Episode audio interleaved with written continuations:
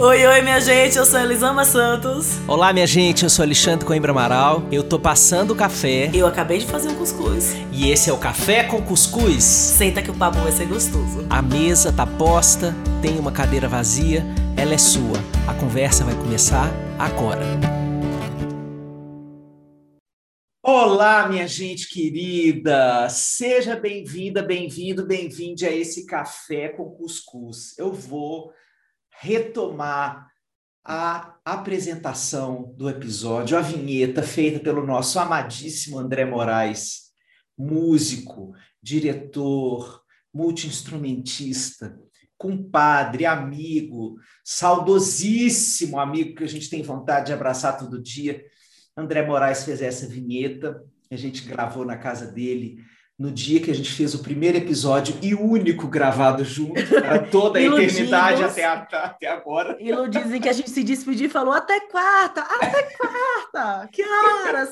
Duas horas a gente está aqui, Xande passa na minha casa para me buscar. Mas a gente quer começar esse episódio e falar das reverberações emocionais disso que começa com uma história divertidíssima que está fazendo a gente pocar de rir, porque aconteceu o seguinte: no episódio passado, eu citei uma foto é, de um, um, fotógrafo árabe maravilhoso é, que mostra um pai dando banho nas crianças numa casa toda esburacada de é, resultado das bombas na guerra.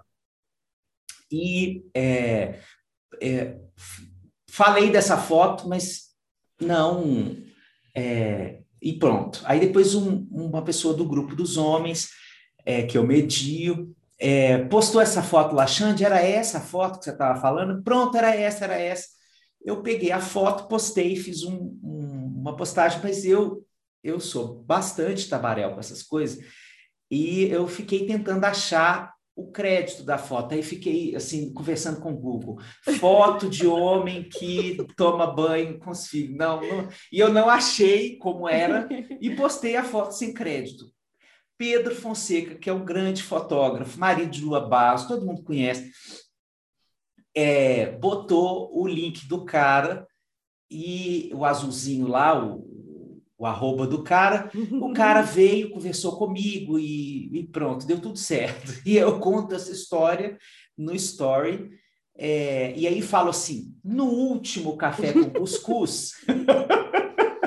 Foi mais recente. É, mas assim, gente, isso foi tipo. tipo como se caísse uma bomba, literalmente, no colo das pessoas. Assim, como assim? O último episódio? Como assim? Eu tive mini infartos. Tá tudo lá no, no, meu perfil hoje. Assim, milhares de. Né? Não, exagero, hipérbole. É, mas algumas dezenas de pessoas vieram postando, ufa, graças a Deus, que mini infarto. Ah, pronto. então, esse episódio aqui é uma confirmação da nossa vontade, da nossa, é, do nosso compromisso, do nosso prazer de estar juntos e de fazer esse podcast como um encontro semanal que nutre a alma da gente, porque a gente se ama e a gente adora aprender um com o outro, mas também porque vocês respondem a essa conversa de forma corajosa, fazendo pausa para sentir, é, e deixando a vida cada vez mais colorida do nosso lado. Né? Com muitas respostas nos directs, nos e-mails, nos stories, né? É, nas redes, enfim, a gente sempre recebendo muita, muito retorno de vocês. Então, isso aqui é para a gente reconfirmar essa história. Mas isso traz para a gente é, uma pergunta: por que será que é tão fácil a gente se ver sendo abandonado?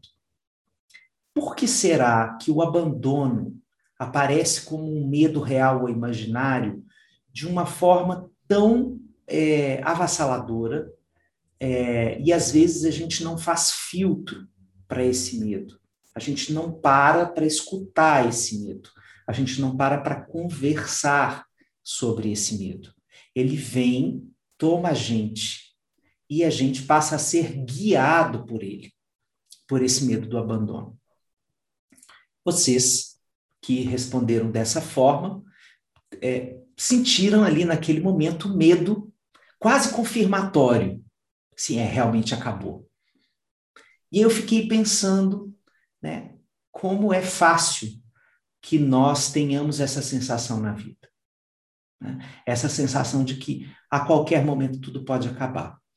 Bom, nós estamos no meio de uma pandemia, cheia de lutos de todas as ordens, dos mais simbólicos aos mais concretos, quase 600 mil mortes. Então, essa sensação de que tudo pode acabar, ela é muito real. Ela é muito real. Isso está fazendo parte da nossa vida. É, mas, mesmo a gente diante de uma cena tão catastrófica quanto essa, nós temos o direito, gente, de ter as nossas âncoras seguras aqueles lugares em que a gente se, se constitui, né? Aquela, aquele lugar que você se segura, né? É, como aquele coqueiro alto que você pode subir e esperar o tsunami passar. Como aquele lugar que te dá a percepção de que existe um porto seguro para você, para onde você pode voltar nos momentos em que a coisa fica mais agoniante. Então, minha amiga Elisama Santos, até 2085 nós estamos aqui. Estamos aqui. Aí em 2085 a gente conversa para ver por quanto tempo a gente renova. Vai acontecer uma renovação, é fácil, mas a gente vai decidir por quanto tempo. A gente repensa a vida. A gente repensa. a gente repensa a relação. É, você falando sobre isso, e há, há, alguns meses, poucos meses, acho que dois meses, a gente chegou a fazer um episódio sobre luto aqui e a, a mãe de uma amiga morreu, né? E de Covid, e aí ela também estava com Covid e ela não pôde chorar esse luto e receber um abraço. E eu falei com ela que eu queria estar tá lá para ela poder me abraçar e largar o peso do corpo. E eu acho que quando a gente fala de um apego seguro, desse lugar que a gente pode se apoiar, é essa pessoa que eu sei que eu posso chorar e largar o peso do meu corpo. Sabe? Aquele abraço que você solta. Sim, sim. E, e que você tem um amparo daquela pessoa que está ali, que ela firma os pés mais no chão para falar, eu tô aqui com você nesse momento. E eu não sei como a gente pode construir uma vida sem encontrar lugares de fazer isso. E a maioria de nós se acostumou a não ter isso. É, a maioria de nós se acostumou a, a ser amado com muitas condições. Então eu vou te apoiar se, quando, não é você sendo quem você é. Eu lembro que quando eu comecei a escrever sobre educação não violenta, seis anos, não tinha nem esse nome que eu fazia ainda na internet, eu eu falava, eu conversava, contava algumas histórias de, de um comportamento de Miguel e de Helena, de Miguel, né, que ele era ele quem quem era com mais de dois anos na época, ele era um bebê e que acabava encerrando com a gente se abraçando, eu abraçava ele e tal, e algumas pessoas comentavam assim, mas você abraça ele depois do mau comportamento, isso não vai virar um costume? Ele não vai começar a se comportar mal para receber abraço? E aí eu tirava duas conclusões. A primeira é que, como a gente entende o afeto como um, uma premiação, você não merece afeto porque você é quem você é. Você merece afeto porque você se comportou bem. Você merece afeto porque você atingiu as minhas expectativas. Porque se você, você se encaixou na minha forma, porque você foi quem eu quis que você fosse, aí você merece afeto. Né? Esse afeto como um prêmio. Não é não é uma a mola propulsora da vida. Não é o que nos liga. Não é tão natural e necessário como a água. É, é ouro, é finito. Então, eu só vou te dar nos momentos muito específicos. E a segunda foi pensar assim, como a gente tem um, um, um pensamento quase que irracional em alguns momentos, sabe? Que a pessoa me fala, ah, mas se ele receber carinho nesse momento, ele não vai ficar mal acostumado? E assim, eu penso, ok, se, somente se, ele só receber afeto nesses momentos, sim, ele pode. Como aquela criança que finge que está doente para receber o carinho, porque é o único momento que ela tem atenção da família. Mas aí, nesse caso, você não deixa de dar atenção e deixa ela no deserto. Você acrescenta carinho em outros momentos, para que ele não seja mais um único. Para que ela não seja a, única ferramenta que ela tem para chamar a tua atenção e ter carinho, e ter amor, e ter atenção. Mas não, não, já que ela vai ficar mal acostumada, eu vou tirar, inclusive, esse único momento de carinho que ela tem. Assim, a gente cresceu nesse deserto emocional, a gente cresceu tendo o abraço, o colo, o carinho, o elogio, o eu tô aqui com você, condicionado a situações muito específicas. E a gente se acostumou com isso. E ter uma relação em que é normal eu largar o peso do meu corpo num abraço, é algo tão estranho que eu falo, pelo amor de Deus, isso não existe. Né? Eu sou, a gente vira aquela criança de, tá bom, não queria mesmo, por mim, eu não queria, né? Porque assim, não, não, eu não posso nem querer isso. Eu não vou ter, eu não vou achar, eu não vou encontrar esse negócio aí que você está falando. Essa relação. Esses dias eu estava estudando o Winnicott, gosto muito do que ele fala, né, do que ele falava. E ele falava assim, eu até escrevi um texto sobre isso, ele falava que uma que uma uma educação, um mundo em que a criança cresce achando que ela pode ser independente é um mundo muito cruel porque nós somos dependentes uns dos outros. A gente desenvolve a autonomia, mas acreditar numa independência no sentido de não preciso de ninguém para viver é triste. É triste. Uhum. E a gente é educado desde muito pequenininho para achar que a gente não vai precisar de ninguém para viver. Sabe? Então, é, é pensar no abandono, para mim, é pensar na construção do que fica ao meu lado. É pensar nesse amor que ele não está condicionado o tempo inteiro. É lembrar que, que eu tenho valor sendo quem eu sou. E que eu mereço relações, em que é seguro eu me entregar. Em que é seguro eu largar o peso do meu corpo no seu, no abraço, sabe? Não é achar. Eu não, eu, é muito louco como a gente pensa, então eu não preciso desse abraço, eu não posso precisar desse abraço. Porque eu não tenho que me dar.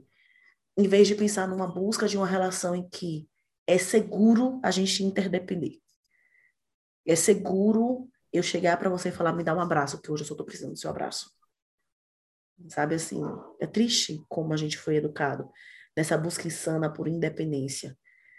E, e querendo criar ferramentas para não precisar do outro, para lidar com esse abandono, para fugir desse abandono, sem, sendo que o foco podia estar em outras formas de cuidar dos nossos afetos, sabe? Nossa, que lindo você trazer o Winnicott. O Winnicott é muito complementar ao que o Bowlby é, dizia, né? O Bowlby, é, para quem não conhece esse cara é, e está nos ouvindo, ele é um psiquiatra, é, psicanalista, meio do século passado, e ele trabalhava com crianças, e ele foi estudar as crianças órfãs de guerra. Ele foi estudar as crianças que estavam institucionalizadas ou em hospitais. É, e passou estudando essas crianças aí, e ao estudar a privação materna, ao estudar a falta da mãe e às vezes também do pai dessas crianças, é, ele acaba construindo uma teoria dos seus avessos, das suas intenções. Né? Ele foi constru... ele foi descobrindo do que que nós somos feitos. Ele, então ele construiu uma teoria sobre amor e pertencimento, sobre laço, sobre como é, é essencialista na condição humana nós fazermos laços com as coisas, com as pessoas, com as ideias, com os sonhos, com é, as saudades da nossa vida, né? Que chama teoria do apego. E, e muito concordante com essa frase do Winnicott, que é maravilhosa, é, ele diz, o Bob dizia que é, a independência ela é, é um mito inalcançável e que é uma mentira que nós inventamos, que na real os seres humanos são interdependentes. Né? É, então, a, o conceito dele de, de independência é de dependência eficaz, ou seja, é, se você quer se constituir como uma pessoa fortalecida para a vida, construa laços que te amparem nas horas de agonia, angústia, crise, aperreio. É, e faça a sua vila. Quem é que está na sua vila? Quais são as pessoas que estão ao seu lado nos momentos de crise? Elas te julgam, elas te abandonam, elas te amparam, elas te acolhem, elas têm curiosidade em entender você, mesmo que a princípio pareça estranho, lhes provoque raiva, é, lhes dê vontade de não te escutar. Assim, o que, que acontece na ligação dessas pessoas com você na hora em que você tem uma angústia? Então, essa construção dessa vila, ela, ela pode ser refeita a qualquer momento. E quanto mais a gente habita vilas que nos compreendem, mais a gente tem essa sensação de que a gente não vai ser abandonado. Essa sensação ela pode ser é, desconstruída e reconstruída a qualquer momento da vida. Então, mesmo que você tenha tido uma infância em que as suas figuras, né, pai, mãe, avó, cuidadores, é, tenham dito coisas para você que tenham deixado em você essa marca desse medo de ser abandonado no primeiro erro. Na próxima esquina, o próximo erro que eu tiver, vão me abandonar, eu vou ficar sozinho porque eu não vou mais merecer esse amor. Eu só mereço o amor dessa pessoa se eu for impecável. Né? É, mesmo que a sua infância tenha sido dessa forma, quanto mais você cuida da construção dessa vila, dos seus vizinhos de afeto, na sua casa, na sua, no seu coração, quanto mais você vai construindo essa vila em torno de você, mais você vai deixando para trás, literalmente, essa infância. É possível fazer isso. A gente volta para lá, para aquele medo do abandono, nas crises mais fortes. É verdade. Se a gente teve esse passado, ele vai deixar uma cicatriz. A gente volta para lá. Mas cada vez mais rapidamente, a gente retorna ao eixo do afeto, da segurança emocional, do merecimento do amor, apesar e além dos nossos erros.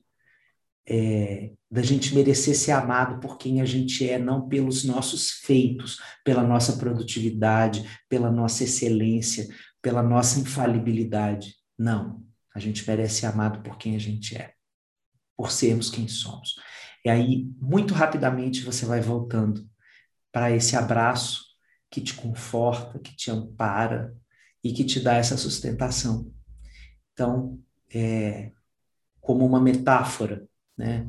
É, essas pessoas que diziam: Meu Deus do céu, por favor, não nos deixem. Eu fiquei pensando: o que que o café com cuscuz representa para essas pessoas, né? É, então, eu quero que vocês repensem isso, no sentido de que não é só o café com cuscuz. Tem mais um monte de coisa que pode aparecer na sua vida de diálogo com a sua alma, de diálogo com o seu coração, de escuta para suas necessidades. Né? Porque, veja, nós nem somos uma pessoa encarnada na sua vida. Nós somos uma voz que você coloca no, no, no, no celular, né? E que não conversa com você no sentido sincrônico. Você fala, eu falo, Elisama fala. Um dia a gente pode fazer um episódio ao vivo, né? Nesse futuro que está demorando a chegar, Deus é mais. É... Mas, é, veja, nós não somos isso. É, e ainda assim isso, isso conforta, isso faz. Então, reflita se não vale a pena você fazer é, uma aposta em novas pessoas na sua vida. em pessoas que façam você sentir o que você sente quando escuta a nossa conversa, quando conversa simbolicamente com a gente. Né? Isso pode ser um sintoma que está apontando para você como uma necessidade de uma reconfiguração da sua rede de afetos. Nossa, eu eu não sei listar quantas mensagens já recebi. Hoje em dia eu não, não consigo ler todos os directs, né? Mas na época que eu lia mais o direct, quando as pessoas mandavam mensagem falando eu queria conversar sobre isso, eu não tenho ninguém, então eu vou mandar para você porque eu sei que você não vai me julgar. Sim. Eu, eu também, pensava, eu também recebo tem... muita mensagem, sim. Pois é, sim. é, não tem ninguém para conversar sobre isso. Olha que, que, que solidão. E, e assim, é, eu, como a maioria de nós, né, tive uma educação cheia das condições para a gente ser amado. Mas dentro da minha família, da, da, minha vida, né, na minha, na minha, ao meu redor, eu tinha amigos. Eu tinha uma amiga de, eu aprendi a falar meu nome e o dela. Que então, lindo assim, isso. É. E a gente é amiga desde sempre. E desde a primeira palavra. Cara, desde a primeira palavra. E, cara, assim, eu abri a porta da minha casa, depois de qualquer coisa acontecer, e eu conseguia ir para casa dela. Eu sabia que eu, que eu ia ter o colo. Sabe? Eu, eu tinha certeza que ia ter colo. Meu pai não deixava eu sair, e ela sentava na, do outro lado da grade. Ela ficava, ficava grade da, da, do portão de casa, porque meu pai não tinha deixado eu sair. Eu ficava dentro, ela ficava sentada no passeio, na calçada, conversando comigo. Então, é, a gente fala que a gente, se, a gente se salvou, a gente salvou uma outra durante a nossa infância. Porque nós fomos esse apego extremamente seguro uma com a outra, sabe? Uhum. Eu brinco com o Isaac quando a gente estava muito arrasada que eu vinha para São Paulo. A Isaac fazia, mas eu não entendo esse desespero de vocês, que vocês não vão se ver todos os dias, não vão estar perto. Eu vou te contar uma coisa. Se um dia a gente brigar e eu te matar, eu ligo para ela, ela vem enterrar teu corpo comigo, chorando e falando, desgraçado, tu acabou com a nossa vida. É esse o nível da nossa amizade. É, é basicamente esse o nível. Ela vem ajudar, me ajudar Olha, a escolher depois... teu corpo.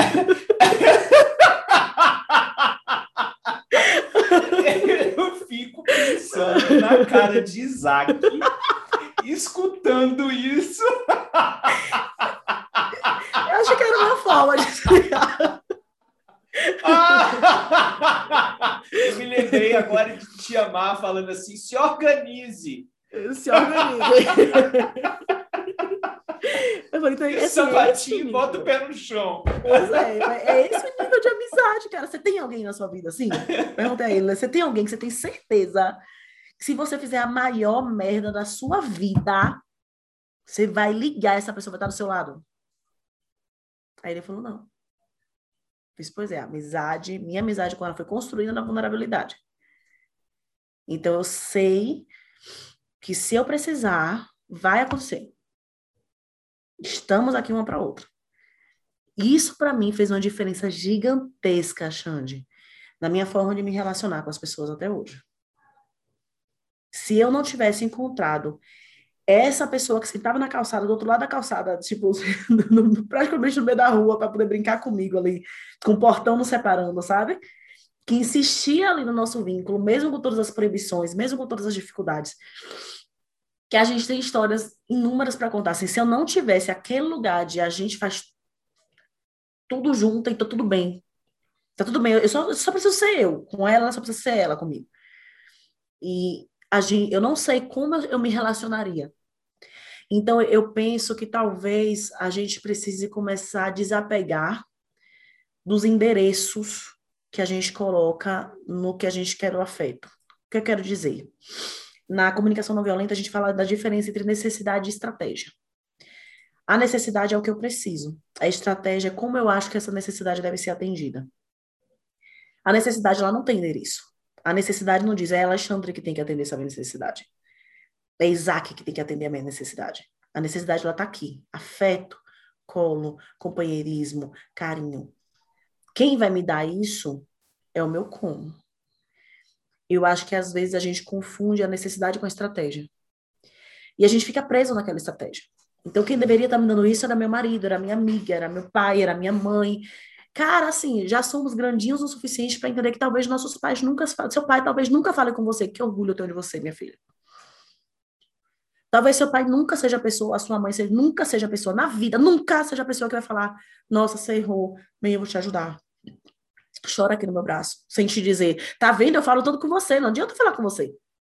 Eu te disse que não era para fazer isso.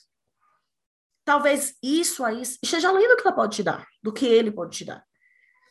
E a gente precisa começar a abandonar algumas estratégias, porque insistir nelas não está adiantando. Sabe, a focar, eu preciso de acolhimento.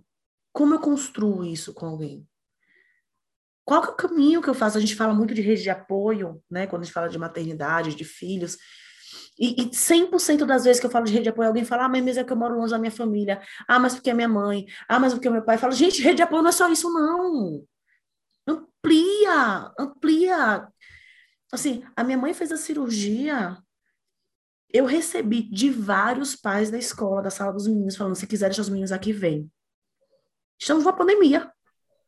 Uhum. Mas essas pessoas me mandaram mensagem falando: eu abro temporariamente mão desse medo do vírus, da segurança da minha família, porque eu quero te apoiar. Sabe? Então, assim. E repare, eu... detalhe contextual: Elisama chegou na escola em fevereiro e o mundo fechou em março. Fechou em março. Só esse pequeno detalhe. Temos esse pequeno detalhe. então, assim, pessoas queridas que estão assim, a gente vai se apoiar. Não estou falando de família. Não, gente, necessidade não tem endereço certo de quem tem que atender. Ela não tem destinatário. Eu vou pensar de que forma eu vou construir isso. E para isso eu tenho que me abrir, me focar na minha necessidade e abandonar um estratégias, sabe? É, Isaac e um amigo, um marido, uma amiga, há um tempo fizeram o curso da CVV e trabalharam um tempo na CVV, né? Tem, começaram a atender na CVV. É, então, não me recordo qual dos dois me contou essa história, por isso que eu não, não tenho certeza. Eu acho que foi o marido da minha amiga. E ela, ele me disse que é o que ela, ele sentia mais triste no trabalho com a CVV, que liga um monte de gente falando, eu vou me matar. Ele falou que o que ele ficava mais arrasado eram as pessoas falando, eu quero contar que eu ganhei, eu fui promovido no trabalho, não tenho para ninguém para comemorar comigo. Aí eu queria contar para alguém, você me escuta? E aí a pessoa falava da promoção do trabalho. Ou alguém falava, eu escrevi uma música, eu achei ela tão legal, você escuta. E aí ele pensava, meu Deus, eu achava que eu ia trabalhar com isso e escutar somente é, assim as piores dores, que eu ia amparar pessoas nos piores momentos, mas elas estão felizes e elas não têm com quem dividir a felicidade. É porque a gente está falando desse apego que ele é seguro, a gente está falando de algo que é maior do que te amparar na hora do show. A gente está falando do momento de soltar fogos e de, de alegria também, do momento de oh, dar grito. Oh, né?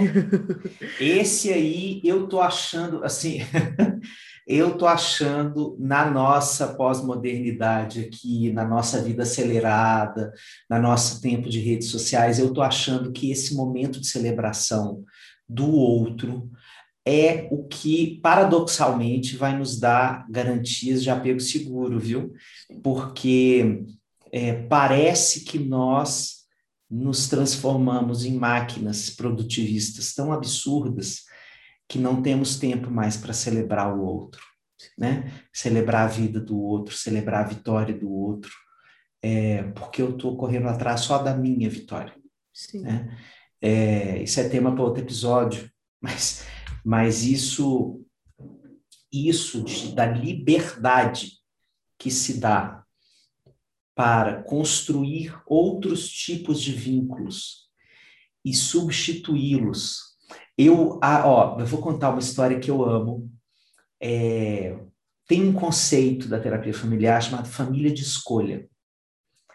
E eu é, dava aula desse conceito no Chile, é, dando um exemplo assim banal de livro. Aí eu cheguei na Bahia e fui dar aula lá. E aí a Bahia me deu regra com passo, a Bahia me deu é, esse conceito claríssimo. Porque lá na Bahia é assim, minha gente. Minha tia de consideração. É. Minha tia de consideração é a melhor amiga de minha mãe. E meu primo de consideração é o filho dessa tia de consideração. Nenhum dos dois é parente. Ninguém é parente, sim. Ninguém é parente, é tudo amigo. Pode ser a vizinha que morou do seu lado muito tempo e que né, a relação foi ficando mais íntima. Isso chama família de escolha. A gente põe o título de família a alguém que não é consanguíneo, ou alguém que não foi adotado como um filho, por exemplo, né? Adotivo, etc.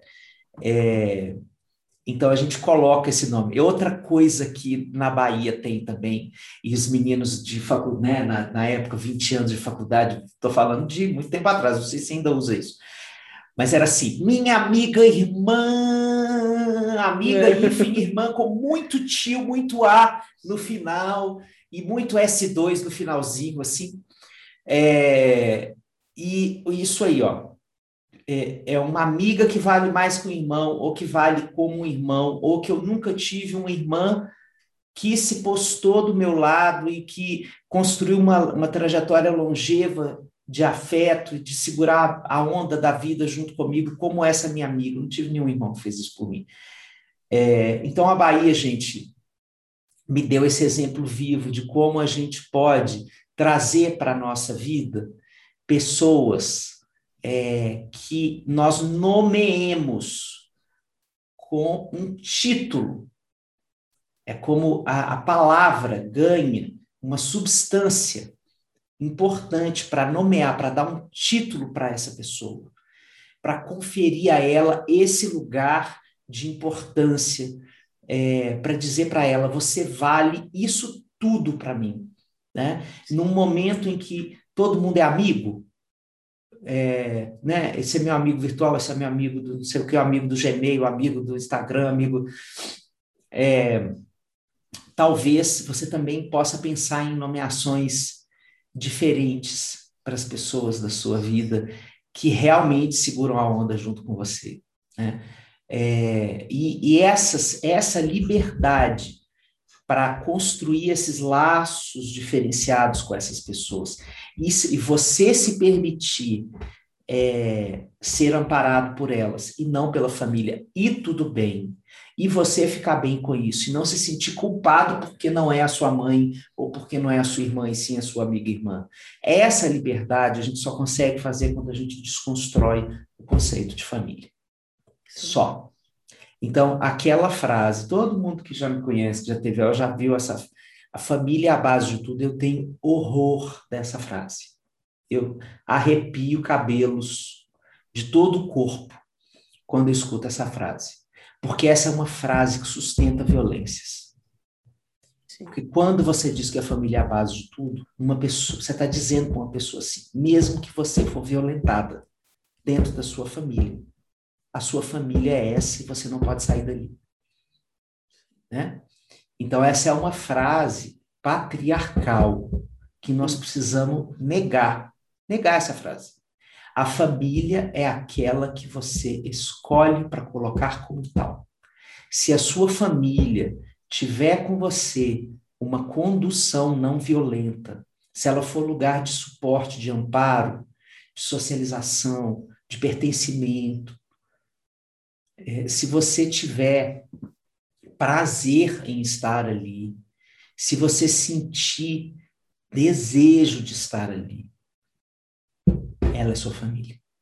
Se ela é um lugar que te maltrata, que te diminui, que faz você se sentir menor do que você é, que você percebe que do lado de fora da sua família você é melhor vista, melhor sentida, melhor aproveitada nos seus talentos. É, as pessoas, nos seus amigos, no seu lugar de trabalho, veem você de uma outra forma. Porque nós fazemos todas essas vozes que realmente nos consideram na nossa inteireza e damos a essas vozes um volume menor do que damos às vozes da nossa família. Isso é de uma injustiça infinita. Né? Nossa, isso vem da idealização desse objeto família. Então, o primeiro lugar é desidealizar esse troço. demais. É, você falou, me vieram duas coisas na mente. A primeira é que a, o vínculo também pode mudar, né? Então, à medida que eu fui crescendo, é, essa minha amiga continua sendo a minha irmã. Minha mãe, inclusive, chama ela de minha filha branca, porque, né? Eu e minha irmã somos negras. Então, ela é branca e vivia lá de casa. É a, é a, filha branca, a, a, que, a que apareceu aqui, né? É, e ela e, e à medida que, que, o tempo foi passando, o quanto a minha relação com a minha irmã mudou. E hoje ela é um, uma amiga que eu escolheria na minha vida. Se a gente se conhecesse, a gente ficaria amiga. O quanto a minha relação com a minha mãe. Hoje é uma relação de duas mulheres adultas. E é maravilhosa. É incrível. Sim. Eu falo com a minha mãe, mãe, você foi uma filha, uma mãe de adolescente incrível, porque ela foi uma mãe de adolescente incrível. Então, assim, os vínculos eles se transformam, eles mudam, desde que ambos estejam dispostos a fazer essa mudança, essa transformação nesse vínculo. Né? A gente está aberto a reconhecer que talvez aquela pessoa que não conseguia atender aquela necessidade sua, cara, ela construiu ferramentas, ela construiu força interna, ela construiu espaço interno para estar tá perto de você nesse momento. Né? Como a gente pode estar tá aberto a essas transformações lindas que a vida traz? E quando a gente fala sobre interdependência, esses dias eu estava lendo um livro de uma autora nigeriana que chama, eu não sei pronunciar o nome dela, Bushe Mecheta. E, e ela conta no começo do livro a, a história que ela está contando da personagem principal. Ela encontra o filhinho, o bebê morto na esteira, e aí ela sai correndo, pra, correndo loucamente em direção à ponte que ela quer se matar. E até ela chegar na ponte, várias pessoas seguram ela, as pessoas chegam a bater para ficar no chão, pulam em cima dela assim. E, e, ela explica que na comunidade nigeriana da época do livro, não sei se continua assim, o livro se data acho que em 1930, 1940. Ela fala que uma vida numa comunidade é da comunidade inteira. Então a comunidade não vai deixar você se matar. Não importa se a pessoa já te viu na vida ou não. Ah, Elisão, não... quero ler esse livro. Como é o nome? As Alegrias da Maternidade. É bem duro. Ah, vixe, é... Vera Iaconelli fala muito dele. Ele é fala bem muito dele. Mas é, é, é, muito lindo. E, e aí ela fala isso, que uma vida para um nigeriano né, é, da, é da comunidade inteira. Então você não vai se matar, a gente vai fazer a comunidade. Eu nunca te vi na vida, mas eu vou largar tudo, vou te segurar. E a gente vai te apoiar de alguma forma, porque você não pode se matar a comunidade não vai ser a mesma se você for embora. É, e, e, a gente perdeu isso dos povos originários. A gente perdeu agora tudo é se meter na vida do outro, né? Agora Sim. não, cada um no seu quadrado, Sim. um vive o capitalismo para a gente manter o capital aqui e a vida humana parece para começar a valer nada. E assim, o quanto a gente precisa resgatar esse saber ancestral de que nós somos essa comunidade. Sabe? É, no meu trabalho, o tempo inteiro, eu tento lembrar os pais, a gente tem responsabilidade social por essas crianças que a gente está educando. Não é sobre criar um médico, um doutor. É uma responsabilidade social. A forma que essa criança vai atuar na comunidade, no mundo. É para além dela. Sabe? Então, quando a gente fala de interdependência, de medo de abandono, é, é uma construção de diversas formas que nos dá insegura, insegurança emocional. Sabe? De diversas formas, a nossa sociedade, não só as nossas famílias, né, ampliando um pouco a visão, nos torna, nos, nos deixa inseguros. Né? A, a base do capitalismo é que a gente é substituível. Né? A base do capitalismo é que a gente é substituível. Você sabe, eu não vou falar isso pro meu chefe, porque senão eu vou perder emprego. Tem outro ali na esquina esperando. Essa ideia de que você pode ser trocado facilmente por qualquer outra coisa, né? Os relacionamentos abusivos se baseiam em quê? Ninguém vai querer ficar com você. Sim. Só que eu consigo, só eu consigo lidar com você. Então, assim, sem você eu vou ficar sozinho. Eu, eu não dou conta de viver sozinha. Nós sabemos intimamente que nós somos interdependentes, que nós precisamos de pessoas. Só que a gente interpreta errado, né? Eu não vou ficar sozinha, como se não ter essa pessoa ficar absolutamente sozinha, largada, sem ninguém perto de mim. Mas, enfim, é só para a gente pensar um pouquinho para além desses medos do abandono, na construção das nossas comunidades, sabe? Nessa vida como era vista na Nigéria, e é, ainda é vista com certeza em vários dos países africanos, dessa vida que, que a sua vida importa para mim, porque a gente, a gente faz parte de uma comunidade. Mesmo que eu nunca tenha te visto na vida. Então vamos é, aproveitar essa lindeza de, de cena. Eu quero te convidar para se imaginar nessa ponte onde essa mulher está querendo se jogar. E você está vivendo um momento dramático na sua vida.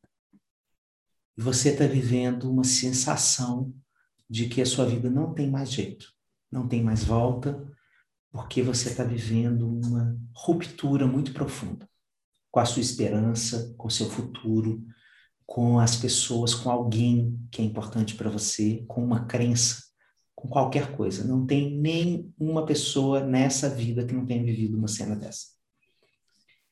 Então, eu quero te convidar para fechar os olhos e se imaginar no meio dessa ponte, prestes a pular dessa ponte. Do lado da sua mão direita, eu vou estar.